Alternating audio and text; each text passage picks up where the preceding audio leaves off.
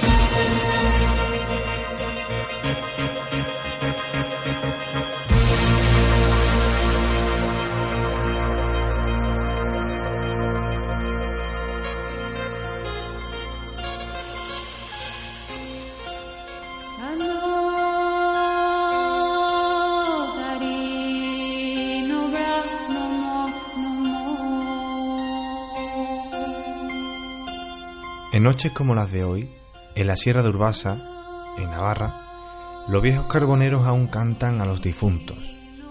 Cuentan que en tiempos se dejaba un horno encendido porque precisamente esta noche los difuntos regresaban desde el otro lado.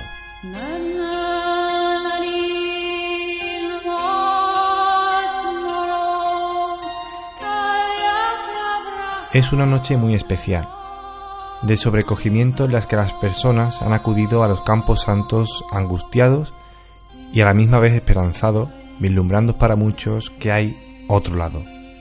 Un lado del que ya nos hablaban los egipcios, que pasaban toda su vida intentando prepararse para esa otra orilla. De la que nos hablaban incluso los etruscos, que se construían templos funerarios con una enigmática sonrisa. Sonrisa porque pensaban creían que eran los vivos, con sus pensamientos, los que les revivían también a ellos, en el otro mundo. Un mundo del que conocemos muy poco, un mundo lleno de leyendas, de tradiciones, de misterios, en los que hoy vamos a arrojar algo de luz, gracias, como siempre, a la radio.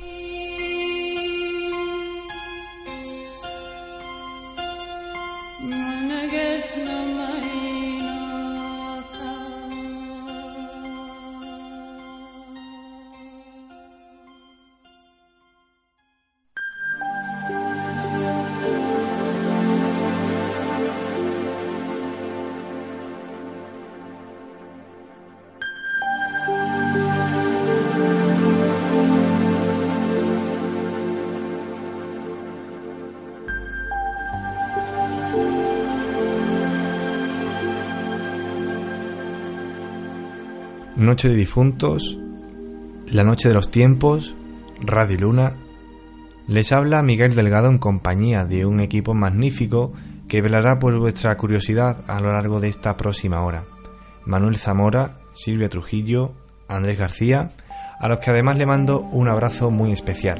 Y a los mandos técnicos de este especial de la Noche de los Tiempos, como siempre, José Manuel Franco.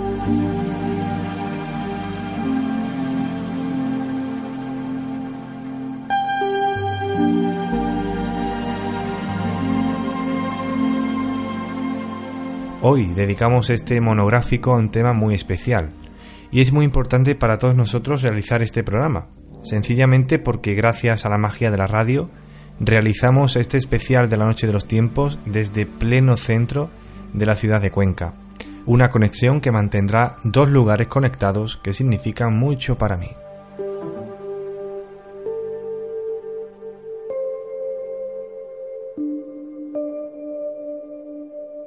Esta noche la muerte va a cobrar una gran importancia. Nuestros familiares suelen alejarnos lo máximo posible de ella, evitando que realice alguna intrusión en nuestras vidas. Pero esta forma de vivir no es compartida por gran parte de la sociedad mundial. Existen zonas donde esta noche, que nosotros comprendemos como triste, de recuerdo, estos sentimientos son ocultados por la felicidad, la alegría y el festejo. Un contraste que analizaremos y profundizaremos a continuación. Esta noche además desvelaremos qué ocurrió en el cementerio de Escacena tal noche como la de hoy, pero del año 2003. No se mueva, porque arrancamos a continuación.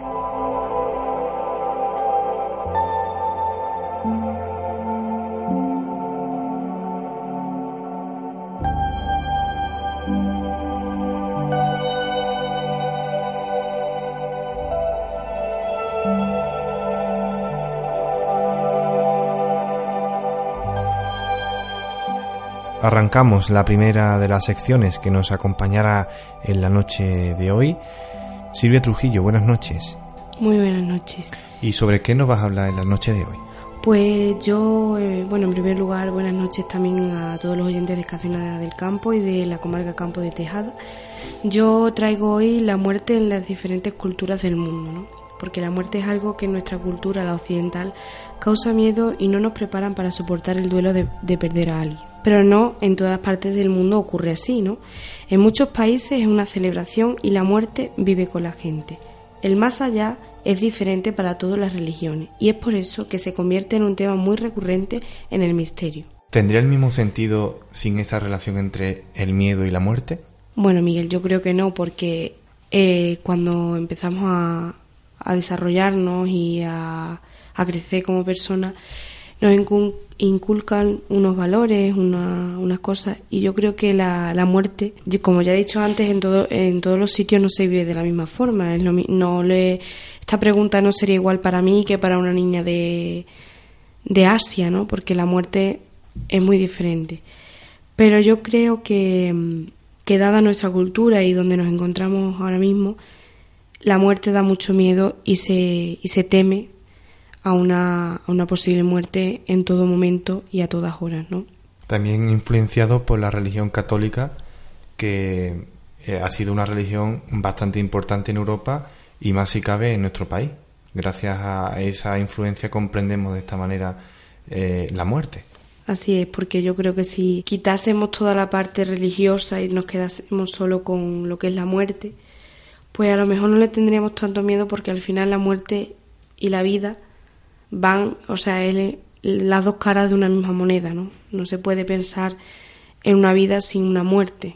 Así que por eso nosotros lo vemos así aquí, en otras, en otras culturas no tiene por qué la vida ir con la muerte, ¿no? A lo mejor en otras culturas se muere, pero el alma sigue viviendo. Bueno, lo veremos más adelante, veremos cómo otras culturas conciben la muerte como una manera de reciclar la propia vida. Así es. Yo quería hablar hoy de México, un país sudamericano donde la mayoría de los creyentes son cristianos, pero antes de esta cristianización eh, existían otras culturas. Por eso los símbolos precolombinos se combinan con los católicos y un buen ejemplo de eso es el Día de los Muertos, que allí junto con el Día de la Independencia es el día más grande para sus habitantes. Hablaba el otro día con Adrián, que nos, nos cuenta cómo se celebra el día 2 de noviembre, lo que para nosotros es el día 1. Para empezar, la, celebración del Día de los Muertos en México es posiblemente la segunda celebración más grande después del Día de la Independencia. Es básicamente es una fiesta nacional.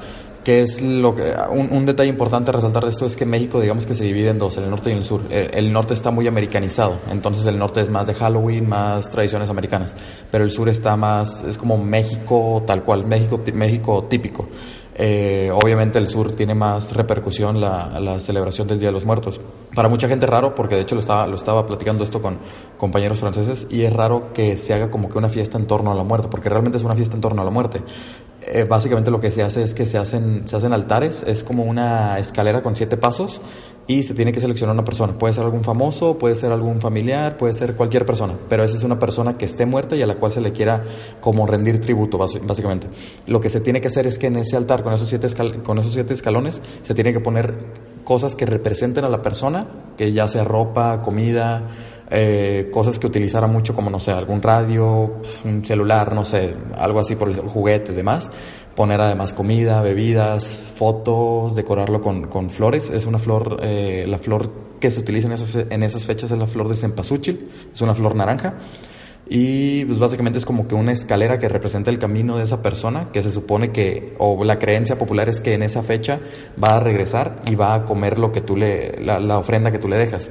Como vemos, para ellos es toda una celebración el paso de la vida a la muerte, ya que lo van viendo desde que son pequeños. Pero algo muy tradicional es que se, se hace algo que se llaman calaveras, que es, es, algo, es algo así como unos, como unos poemas, pero siempre están enfocados hacia la muerte.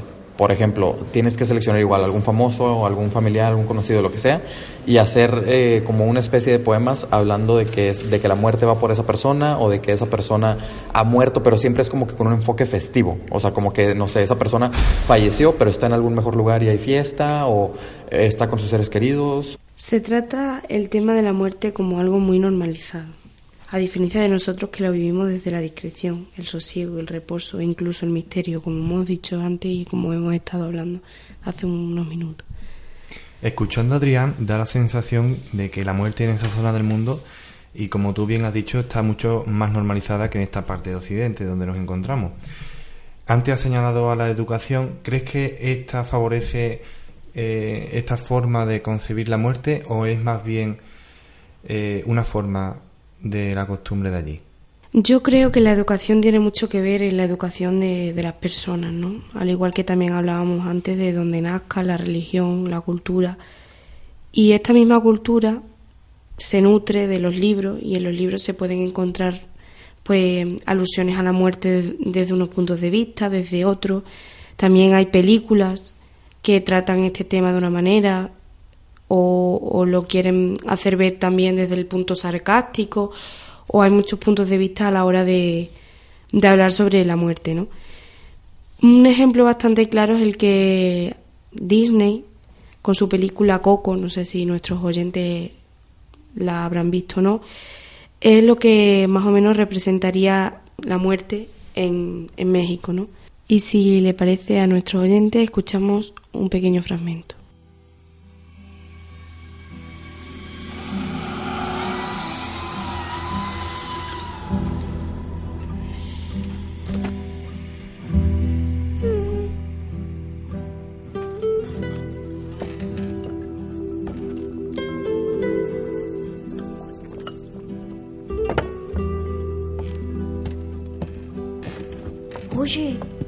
Pasó? Ya fue olvidado. Si no queda nadie que te recuerde en el mundo de los vivos, desapareces de este mundo. Le dicen la muerte final. ¿Y dónde está ahora? Nadie lo sabe. Pero acaba de conocerme. Eh, cuando yo vuelva, nunca lo olvidaré. No, esto no funciona así, chamaco. Nuestra memoria solo se puede transmitir por los que nos conocieron en vida en las historias que cuentan sobre nosotros. Pero no hay nadie con vida que pueda contar las historias de Chiche. Eh, nos pasa a todos al final. la Crucito. Tienes un concurso que ganar. Antes de seguir con otras culturas, Silvia, me gustaría preguntarte sobre la cultura mexicana, que tanto nos llama la atención. Y al igual que sucede aquí en España, allí la influencia de las tradiciones norteamericanas es muy fuerte. ¿Qué sector puede estar influyendo para que cada vez con mayor frecuencia veamos disfraces y calabaza sonriente a costa de las tradiciones más antiguas? Bueno, yo creo que con esto te refieres a Halloween y todo lo que eso conlleva, ¿no? Yo creo que Halloween, al igual que se ha expandido en Europa, se ha expandido también por los países de Sudamérica y en este caso en México, ¿no?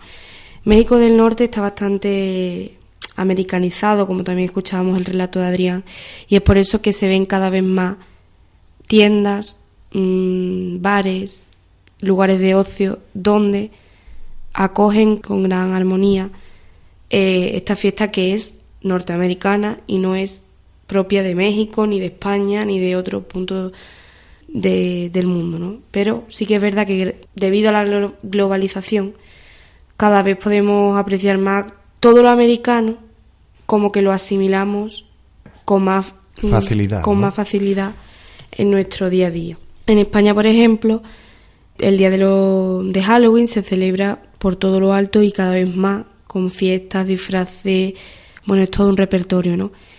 ¿Qué pasa? Que dejamos en un segundo plano lo que es nuestra festividad, que es el, Día de Todos los Santos y el Día de los Difuntos. No es que la releguemos, Pero sí que es verdad que, que la tratamos como con menos importancia que Halloween, ¿no? Sobre todo en la gente más joven y es por eso que a lo mejor llegará el día que lo americano lo tenga todo dominado y otro y pequeñas festividades como esta o como otras propias de nosotros o de otros lugares vayan desapareciendo. ¿Y crees que la fiesta pierde valor con esta influencia norteamericana?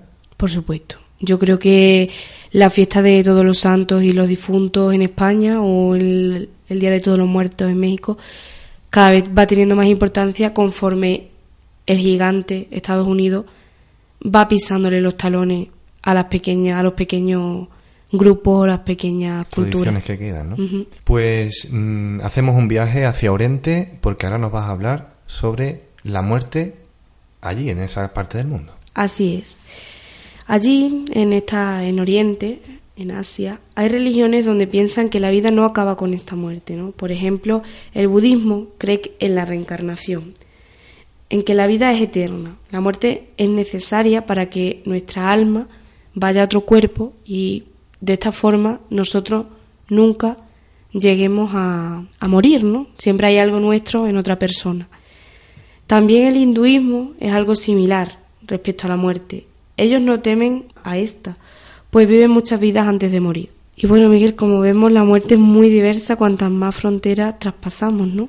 Pues sí, Silvia, lo que demuestra el concepto de la muerte, eh, aunque sean diferentes culturas, es que eh, todos los que estamos vivos al final nos vamos a tener que enfrentar a ella, independientemente de la edad que tenga, del dinero, del poder y de cualquier otra cosa de índole completamente humana, al final nos vamos a tener que enfrentar a ella bien para después poder vivir otra vida o bien para ser recordado por los familiares que se quedan aquí. Lo que sí nos queda claro con, esto que acabamos de, de estar hablando es que nadie escapa y todos buscamos una forma y una explicación para la muerte.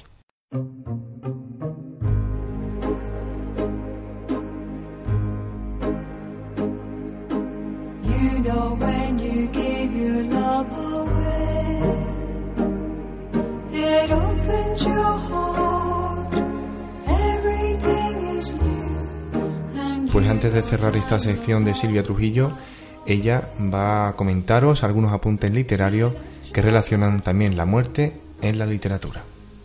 Para finalizar ya voy a hablar sobre la literatura y la muerte. Es interesante saber cómo la muerte lo cubre todo, cualquier faceta de nuestras vidas.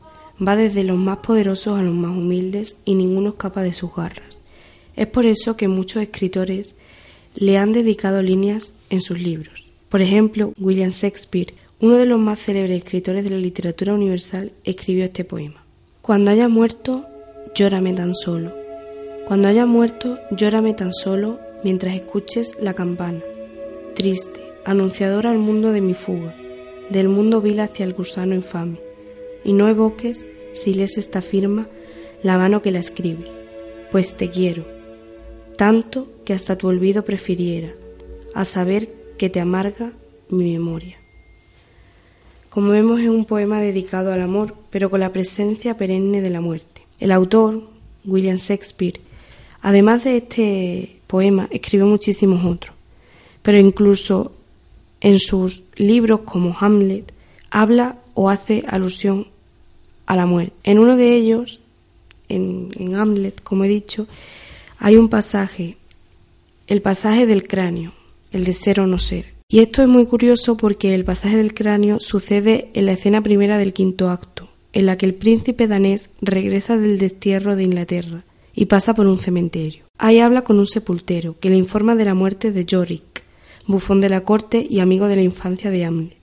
Entonces, este sujeta su calavera en la mano mientras recuerda sus virtudes y reflexiona sobre la muerte y el paso del tiempo. Ay, pobre Yorick, ¿qué se hicieron de tus burlas, tus brincos, tus cantares y aquellos chistes que animaban la mesa con alegre estrépito? Ahora, falto ya de músculos, ni puedes reírte de tu propia deformidad.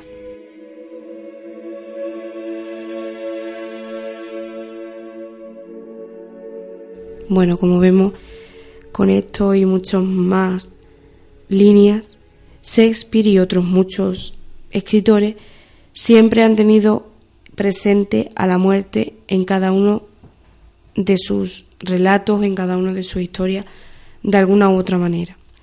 Porque todo el mundo teme a la muerte y todo el mundo no quiere que llegue ese día ni para él, pero ni mucho menos para el resto que, que le acompaña, ¿no?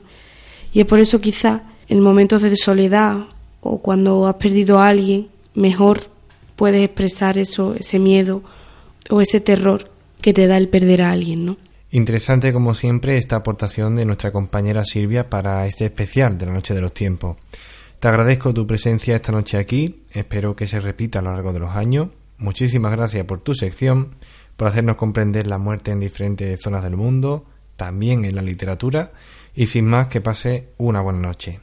Bueno, el placer ha sido mío y espero que por lo menos haya amenizado un poco la noche de esta especial noche y este especial de Todos los Santos. Muchísimas gracias a los oyentes y a ti, Miguel. Continúa el misterio en el 107.5 del dial para toda la comarca del Campo de Tejada.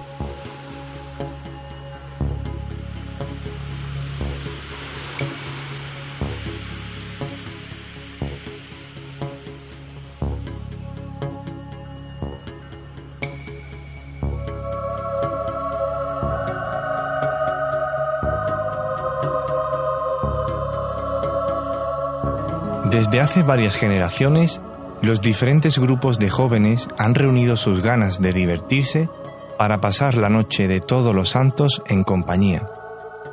Tal y como hoy en día puede apreciarse, la mayoría de los jóvenes escaceneros, resguardados de la noche, pasan largas horas en locales situados a lo largo y ancho de las calles de Escacena del Campo.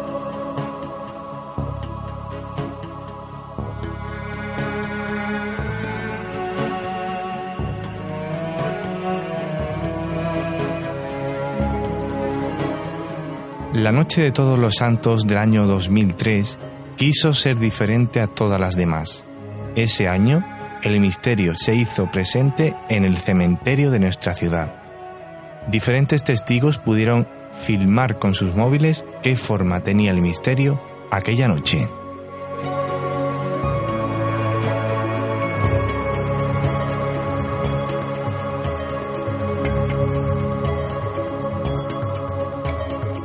El frío y la lluvia eran los protagonistas en la mañana del 31 de octubre.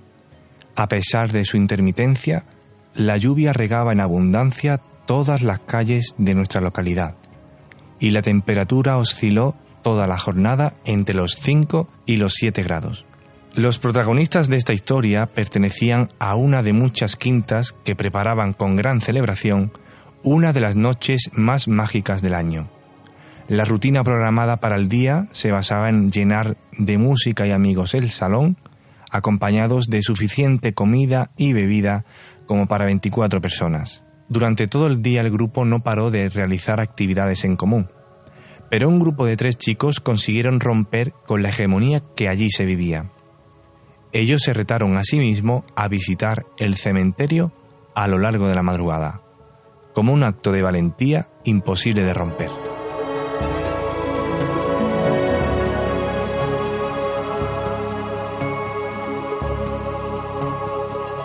Tan pronto como el reloj de la torre parroquial marcó las tres de la madrugada, los tres amigos quisieron hacer realidad la promesa lanzada entre ellos durante la tarde.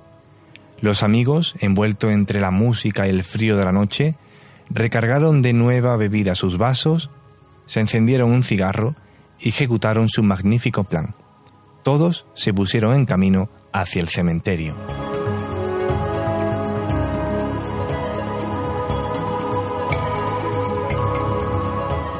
El camino que acababan de emprender se presentaba de lo más variopinto. Con los vasos casi llenos, los tres amigos no paraban de hacer ruido por cada oscura calle y plaza por donde se adentraban. El recorrido elegido fue la Plaza del Mulero, calle La Cera, Plaza del Pueblo y calle Rey.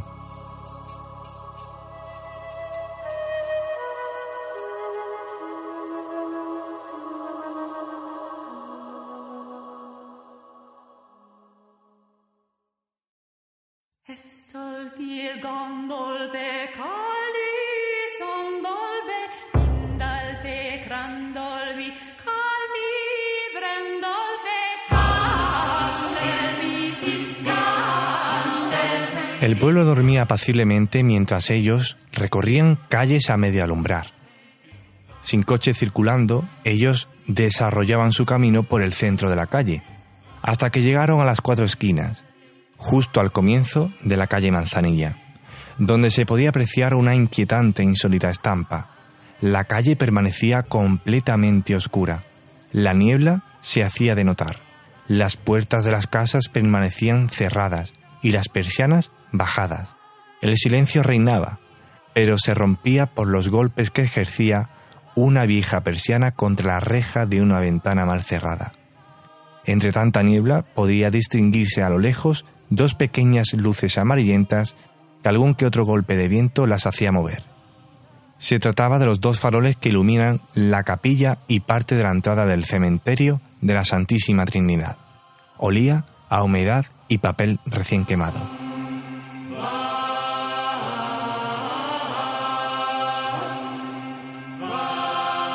De pronto se apagaron las pocas farolas que iluminaban la calle. Se había ido la luz en todo el pueblo. El silencio y la oscuridad se podían palpar. Los amigos buscaron una confirmación en sus brillantes ojos para seguir hacia adelante. Los tres amigos compartían un mismo sentimiento entre tanto aislamiento, el de sentirse solos ante cualquier situación.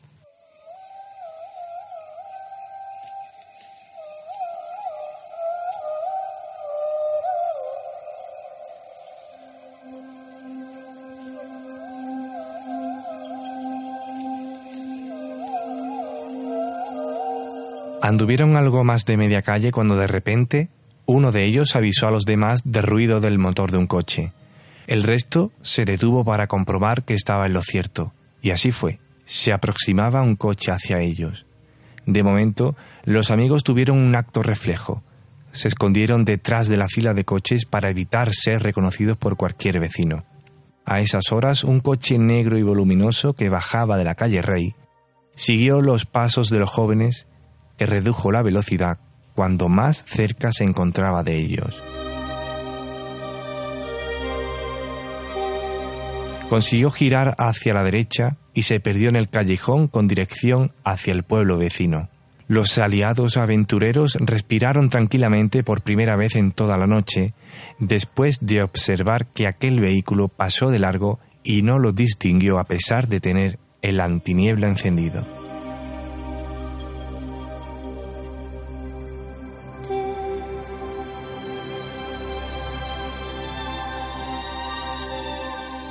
Desde que entraron en la calle apenas cruzaron palabras entre ellos. En su caso, unas simples miradas confirmaban que todo se encontraba a punto de consumarse. Tan solo unos pasos los separaban de la negra puerta de hierro que decidieron abrir todos a la misma vez.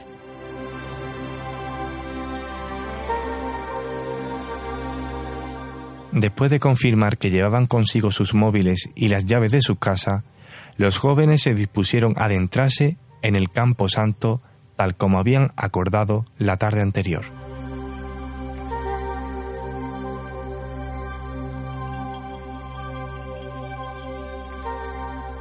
La oscuridad disminuyó. Ahora la luna cobraba cierto protagonismo.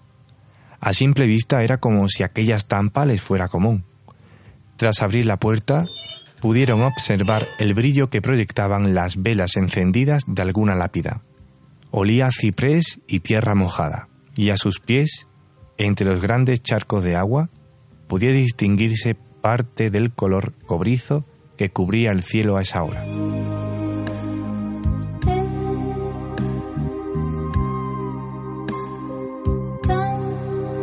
Sin pensárselo dos veces, los amigos sellaron la puerta desde dentro para no levantar sospechas. Sacaron sus móviles, abrieron su tapa y comenzaron a grabar aquella aventura que acababan de emprender. Sin hablar, los amigos enfocaron sus inmóviles rostros y tras ello, uno de ellos trazó un círculo en el aire. Así fue como quiso decirle a sus amigos que recorrerían de derecha a izquierda todo el cementerio, tumba a tumba.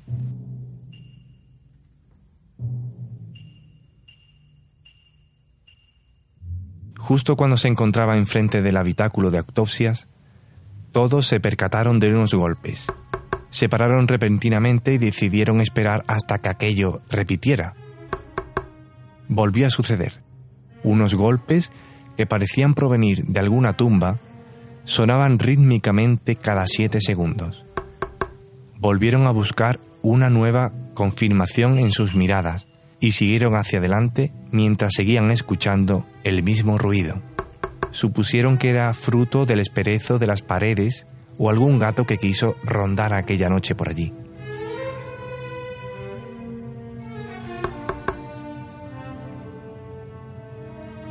Las caras de fascinación eran iluminadas por las velas de los nichos que los familiares habían dejado encendida tan solo horas previas de aquella ruta. Predominaban los crucifijos y las tumbas de mármol blanco, de donde se intuían los nombres y las fechas de las defunciones, algunas de la década de los 80, otra de los 50 y otras de las primeras décadas del siglo XX. La mayoría bien decoradas para la festividad, como si todo lo dispuesto allí fuera para el decoro de aquellos visitantes.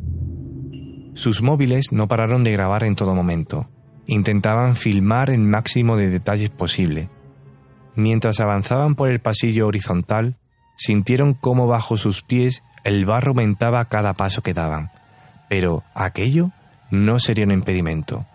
Uno de los amigos se percató de algo especial en aquel oscuro rincón del pueblo acababa de ver un nicho sin lápida y con un agujero en el ladrillo que dejaba al desvelo que existía más allá de aquel pequeño tabique. Con un alertó al resto de sus compañeros de algo llamativo. Deprisa, sus dos amigos se acercaron a aquel agujero e intentaron vislumbrar algo entre tanta oscuridad. Tras la negativa, uno de los amigos acercó su móvil a aquel agujero y con la poca luminosidad que expendía consiguieron ver algo a través de aquel agujero. Ante sus ojos, una tumba en cuyo interior se adivinaba un ataúd medio abierto y en la parte más cercana al fondo unos pelos blanquecinos que respondían ser de la cabeza de un ser humano. Los amigos amagaron rápidamente un grito de terror para continuar con aquella marcha. Uno de los tres comenzó a llorar en silencio y pedía irse de allí lo más rápidamente posible. Pero aquello solo había comenzado, porque alguien gritó desde lo más hondo del pozo del Campo Santo. Los amigos corrieron con todas sus fuerzas hacia el árbol más cercano. Su intuición les decía que no estaban solo en aquel sitio y que alguien les había estado siguiendo.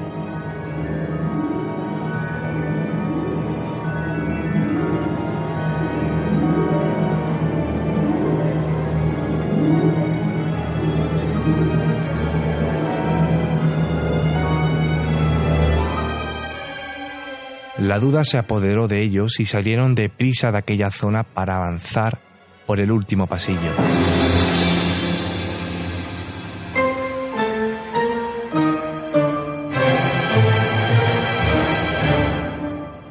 En él se encuentra enterrada Elvira Arangüete de Vargas, desde 1886, una joven mujer que además es el enterramiento más antiguo del actual cementerio de nuestro pueblo. En su desgastada lápida gris había una vela ya consumida. Uno de ellos la señaló mientras caminaba deprisa. Todos tenían ganas de volver a sus casas y olvidarse lo que habían vivido aquella noche aquí. Pero el misterio quiso seguir acompañándolos. El grito en lo más hondo del pozo volvió a sonar. Y uno de ellos encogió sus hombros y miró hacia arriba, mientras sonaban nuevamente los golpes en una lápida cercana a la entrada. De pronto observó que algo lo sobrevolaba. Era una especie de humo blanco de un tamaño aproximado de dos metros donde no se distinguía facciones humanas.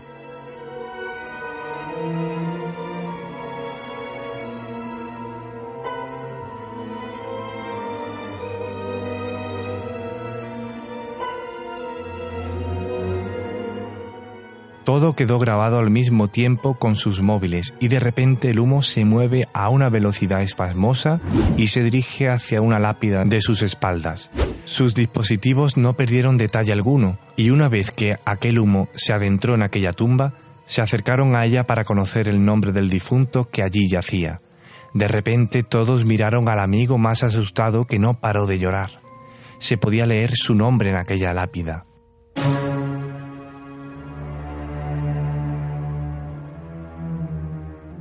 El susto se apoderó de todos ellos y al mismo tiempo salieron a toda prisa del recinto. Cada uno eligió la calle más cercana para volver a toda prisa hacia sus casas. Tras el mayor susto de sus vidas, los tres amigos consiguieron volver a casa, pero la intranquilidad en sus corazones se apoderaba de ellos todavía. Ya en sus habitaciones, uno de ellos decidió ver aquella enigmática grabación y tras descubrir que lo que acababan de vivir era completamente cierto, decidieron eliminar el vídeo de la memoria de sus móviles y no contárselo absolutamente a nadie. Pero la historia aún sigue viva en el cementerio y en las calles de Escacena del Campo. La noche de los tiempos, con Miguel Delgado, en Radio Luna.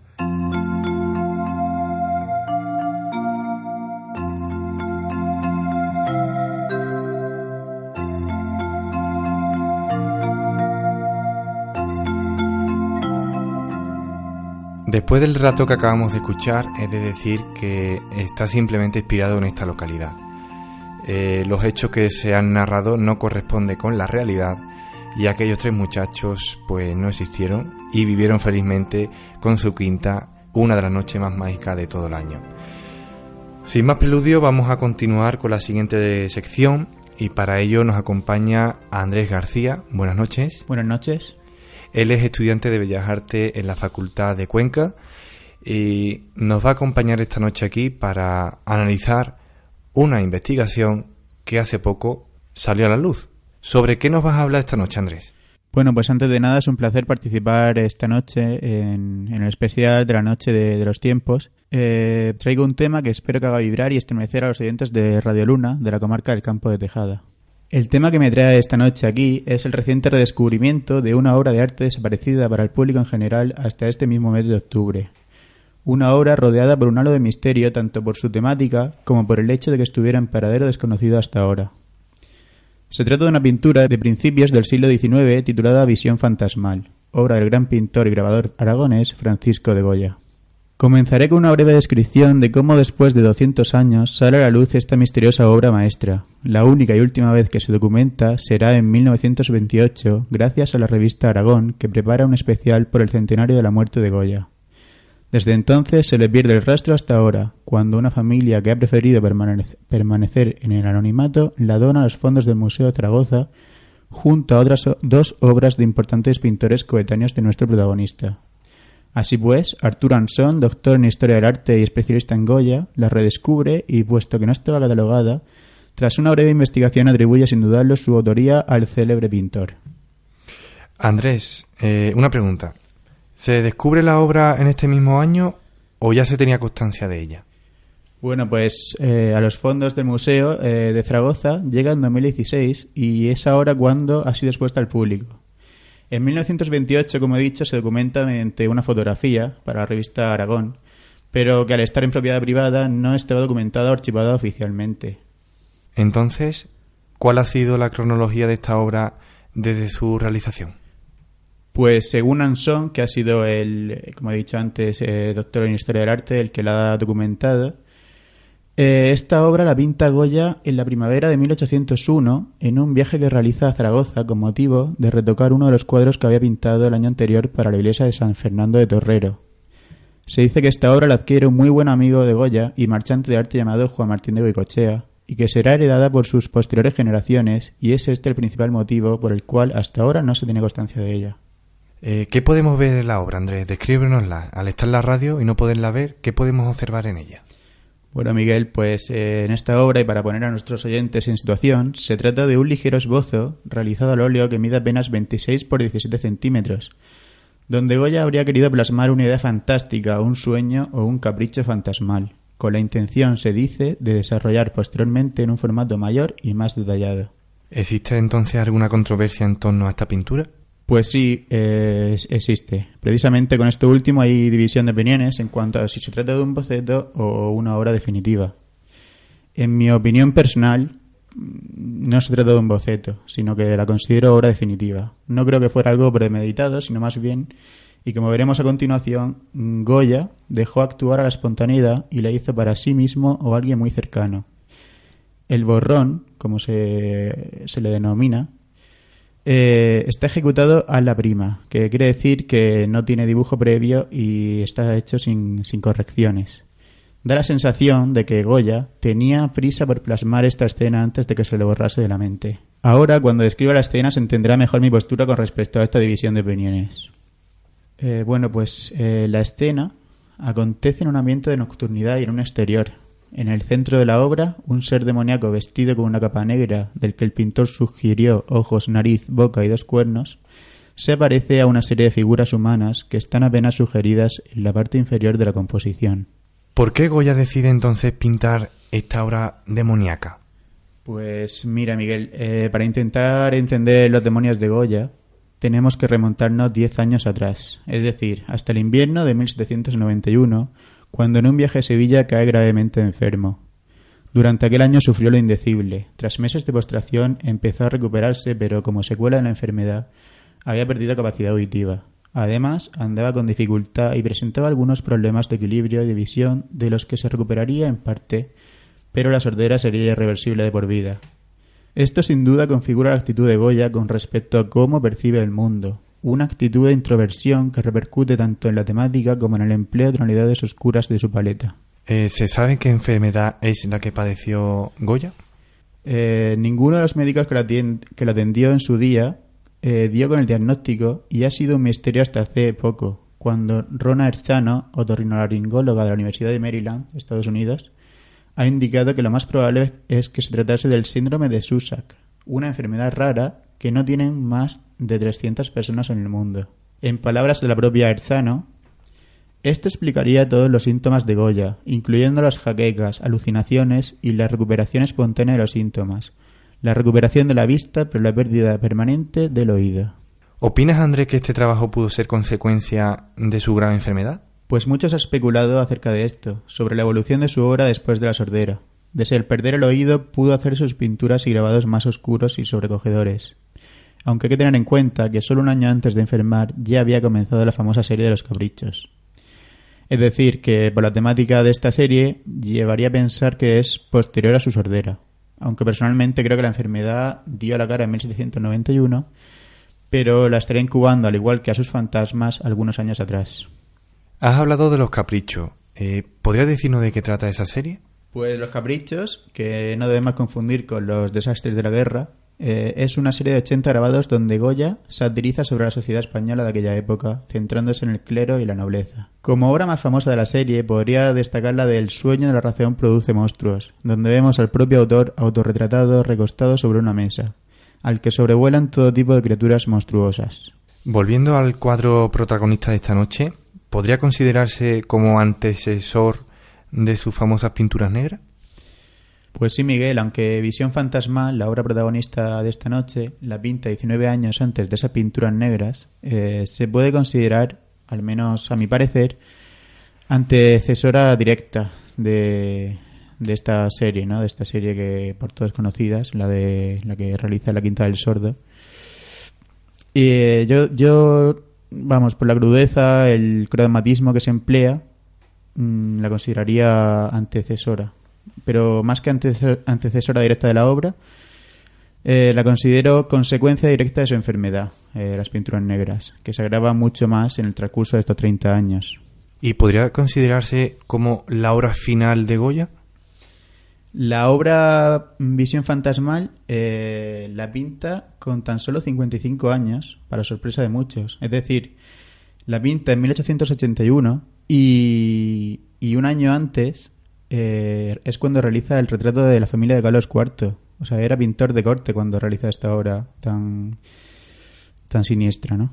Puede resultarnos raro a simple vista que un pintor de cámara como fue Goya eh, pintase al mismo tiempo, en los mismos años que era pintor de cámara del rey Carlos IV, esta pintura tan llamativa, tan diferente, tan siniestra.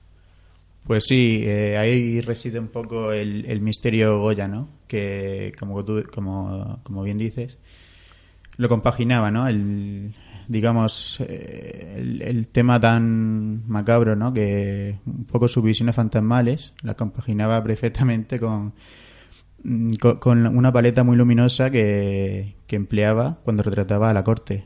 Podría incluso haberse jugado su propio trabajo eh, con esta obra, ¿no, André? Pues sí, y precisamente... ¿Puede ser uno de los factores que no haya salido a la luz esa obra, que no sea tan conocida? Pues entre otras cosas, y, yo antes lo decía, ¿no? Como opinión personal, eh, que yo mm, he dicho que consideraba que era una obra ya terminada, que era una obra personal, que, no iba a ver la luz, al menos en su época. Y es uno de los puntos que, me llega a pensar y a reforzar esa teoría, ¿no? Que, esta obra la hizo para sí mismo, como plasmar un sueño, algo que, que, se le vino a la mente en un momento determinado y, y lo tuvo que hacer rápido, aunque después hayan dicho que es un borrón, un boceto para una obra definitiva, yo creo que en, aquella época no podría haberla hecho como obra definitiva por, por el tema ¿no? que trata tan, tan oscuro.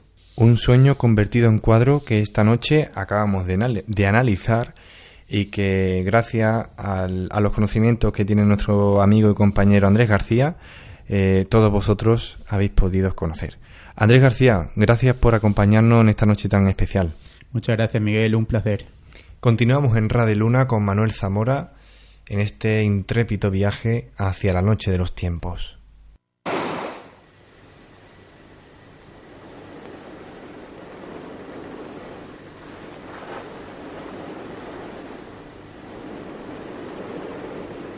¿Quién eres tú?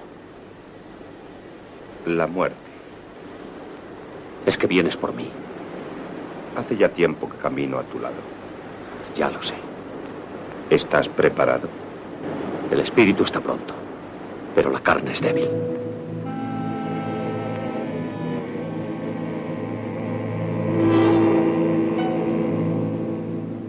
Espera un momento. Es lo que todos decís. Pero yo no concedo prórrogas. Juegas al ajedrez, ¿verdad? Pues muy buenas noches a todos los compañeros que estáis en el estudio. Miguel, un gran abrazo.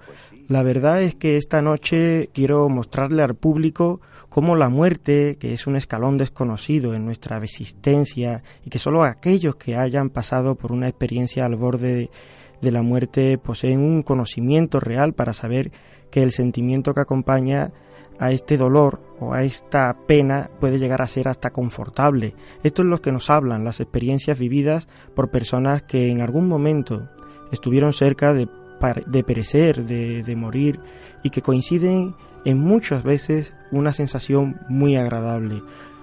Fíjense, o fijaros, ¿no? Todo lo que la muerte ha dado, verdaderamente ese miedo a la muerte ha hecho que nos inhibamos de nuestra vida. El temor a la muerte muchas veces nos hace que pongamos muchísimos muros, que los tengamos siempre alejados de nosotros. Solo en noches como hoy se, se acerca la muerte al mundo de los vivos, prácticamente no queremos verla, ¿no?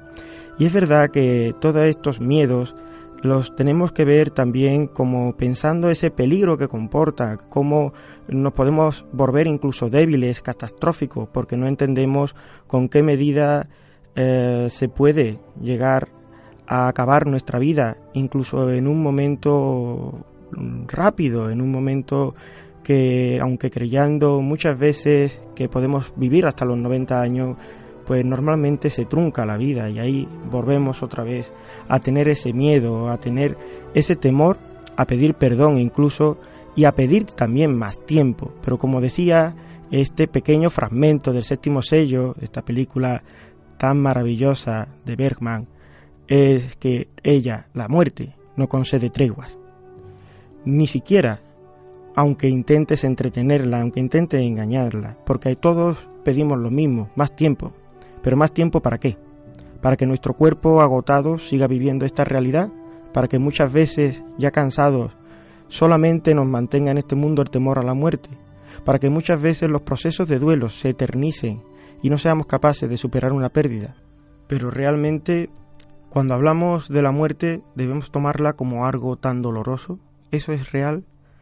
Muchas veces esos procesos de duelo que se eternizan llevan a grandes obras de arte, como las realizadas por Jorge de Manrique en aquellas coplas a la muerte de su padre.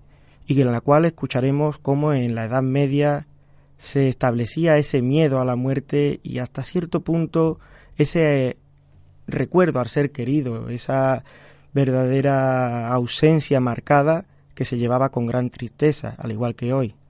Vamos a escuchar un pequeño fragmento de esta maravillosa obra de Jorge de Manrique. Recuerde el alma dormida, avive el seso y despierte contemplando cómo se pasa la vida, cómo se viene la muerte tan callando. Cuán presto se va el placer, cómo después de acordado da dolor, cómo a nuestro parecer cualquiera tiempo pasado fue mejor. Cualquiera tiempo pasado fue mejor, una sentencia terrible en un, minuto en el cual todo ha cambiado por completo. Ya nada va a ser igual que antes y siempre llevaremos esa pena cargada a las espaldas. Lo breve de la vida, los placeres, el poder, más bien que el poder, la impotencia de no poder superar esto. Francamente, esa conclusión final es que para todos los seres humanos hay tres vidas, la vida en la tierra, ¿verdad? Esa mortal y pasajera, efímera y fugaz, en la cual cada minuto que pasa es acercarse a la muerte. Después tenemos esa parte de la vida en la cual la fama nos hace alargar un poco más nuestra vida, incluso cuando ya no estamos, porque esa fama, pues vivimos en el recuerdo que dejamos. Y bueno, a fin y al cabo, no es eterna, porque ¿dónde se fue? ¿Para qué sirve? Ser recordado por aquellos que ya no saben nada de nosotros, que no nos recuerdan. Nada pudieron hacer estas personas contra la llegada de la muerte, las personas que ya se fueron y son recordadas. Y después esa parte eterna en la cual en algunas creencias creen que se puede ganar el cielo, tal vez ir a otra parte, tal vez siempre anticipando un futuro. Un futuro en el cual ya no hay tiempo, por tanto ya no podemos vivir, o sí, eso ya depende de lo que creamos. Lo que sí es real es que el, el, minuto presente, el momento presente, es el que debería hacernos pensar. Fijaros que cada vez que hablamos de las experiencias cercanas a la muerte, vemos a muchas personas que viven el presente como nunca antes lo han vivido, y cómo se dan cuenta que en ese presente existen otras realidades que tal vez ni siquiera nuestra ciencia sea capaz de desvelar, al menos no por mucho tiempo. Vamos con el tercer vídeo que traigo preparado, el tercer audio, para mostrar cómo esas experiencias cercanas a la muerte son verdaderamente enriquecedoras para muchas de las personas que la han pasado. De hecho, según muchísimos, muchísimos informes médicos y muchísimos eh, estudios estadísticos, la muerte o las experiencias cercanas a la muerte en más de un 90% de las personas, del 90 al 93%, es una experiencia agradable. Aun a pesar de eso, siempre el resto de las personas, las que no lo han vivido de cerca, lo ven como algo terrible. Vamos a escuchar cuáles son los síntomas y vamos a escuchar en este audio cuáles son las partes primeras de esa experiencia y que, por cierto, a casi todas las personas, independientemente de su cultura, se les representa a la muerte puede que sea producto de la falta de oxígeno del cerebro, por lo que sería algo puramente físico u orgánico, o puede ser que realmente abandonemos nuestro cuerpo y entremos en otra dimensión. Uno de los factores interesantes de esta experiencia es que se trata de una visión realmente universal. Hay elementos básicos que se repiten una y otra vez. Parece que es una experiencia estándar.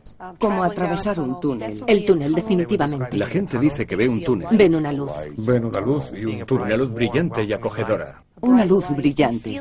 Y que sienten la necesidad de ir hacia esa luz. Un ser de luz hacia el cual se sienten atraídos. A veces ven a miembros de su familia. Visiones de su familia. Nunca nadie me ha dicho que se trata de una mala experiencia. Se sienten muy tranquilos. Una cierta calma. Se sienten dichosos. No se parece a nada por lo que hayas pasado. Parecen experiencias muy reales para esas personas. Y después de escuchar tantas y tantas historias similares, creo que debe haber algo. Quizás. Pero el desafío para la Quizás. ¿Qué podemos aprender de todas estas experiencias cercanas a la muerte? El viaje que cuentan las personas que han tenido una experiencia tan cercana sugiere que seguimos existiendo en el más allá, en ese más allá del plano material, más allá de todo lo que conocemos de este mundo. También nos cuentan cómo los en lugares donde están las unidades de cuidado intensivo eh, existen diferentes tipos de fenómenos que siguen hablándonos de este último viaje. Nos, nos, preguntamos muchas veces cuáles son ese tipo de experiencias. Vemos que muchas son muy comunes. Dependiendo de la persona, si esa persona tiene creencias religiosas, pues verá normalmente a esas figuras religiosas que la han acompañado a lo largo de su vida y los materializarán en ese momento. Pueden ser alucinaciones o no. Bueno, eso es algo que cada uno tiene que dejar eh, en, su, en su memoria o en su creencia o en su sistema de valores. Otras personas que no son tan creyentes siempre ven a un ser, a un familiar más cercano, para que lo acoja, para que lo acoja en su seno, para que sea algo reconfortante, porque a pesar de la muerte, esa liberación que sufren las personas les hace también pensar que hay algo más.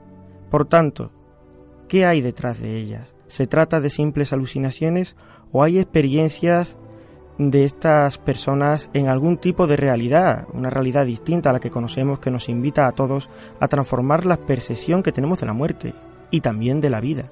En cualquier caso, hay algo que pueda interesarnos más, que es saber qué puede haber o no haber al otro lado de eso que llamamos muerte. Más allá de la manera de entender la vida, es inseparable de nuestra manera de entender la muerte. Al fin y al cabo la vida está muy marcada por ese último proceso, esa parte fundamental de nuestra propia vida, que es la misma muerte. Y a través de los siglos las diferentes religiones han expresado diferentes visiones también de lo que se espera al otro lado. Un rasgo común a, todas ellas es que también eh, existe una idea de que la conciencia continúa más allá del cuerpo físico, más allá del plano material, que después de la muerte vuelve a existir otra vida, tal vez para volver a encarnarse en un nuevo ser, en una nueva vida. Pero también es posible que exista otro tipo de existencia en otro tipo de plano material. Lógicamente, esto no se puede demostrar, ni tampoco se puede desmentir, sencillamente serán parte de la opinión o creencia de unos y de otros. Lo que sí que podemos demostrar es que a pesar de todo lo que sentimos, de todo lo que vivimos, de nuestra experiencia con la misma muerte, con el miedo que eso puede representar, tenemos una vida que merece ser vivida. Y que cuando también muere un ser querido y lo echamos de menos en esos anhelos tan terribles de estas largas noches de noviembre, tenemos que recordar que esa persona, sobre todo, lo que quería es que fuésemos felices en nuestra vida, y aunque nos duela su ausencia, tenemos que superar, a través de duelos, rituales, lo que nos sirva esa muerte y recordar con cariño al ser que formó parte de este camino que llamamos vida.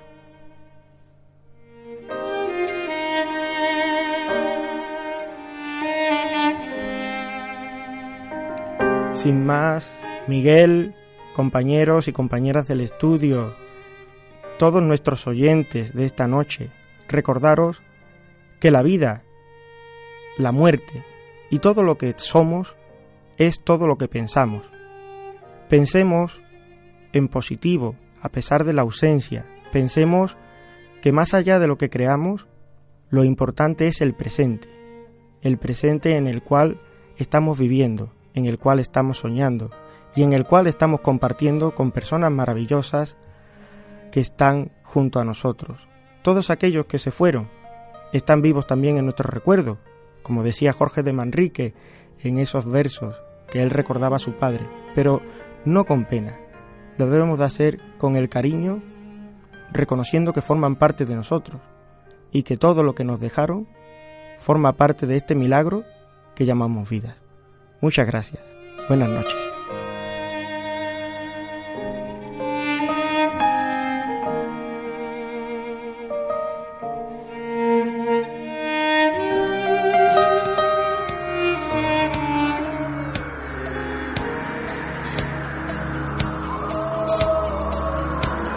Con Thriller de Michael Jackson ponemos nuestro particular broche a este especial de la Noche de los Tiempos donde le hemos acompañado en una de las noches más especiales de todo el año, por todo lo que significa. Gracias a la radio he podido sentir a mi pueblo desde la lejanía. Gracias a todos por haber estado ahí. Os mando abrazos desde una de las ciudades más mágicas de España, Cuenca. Hasta pronto.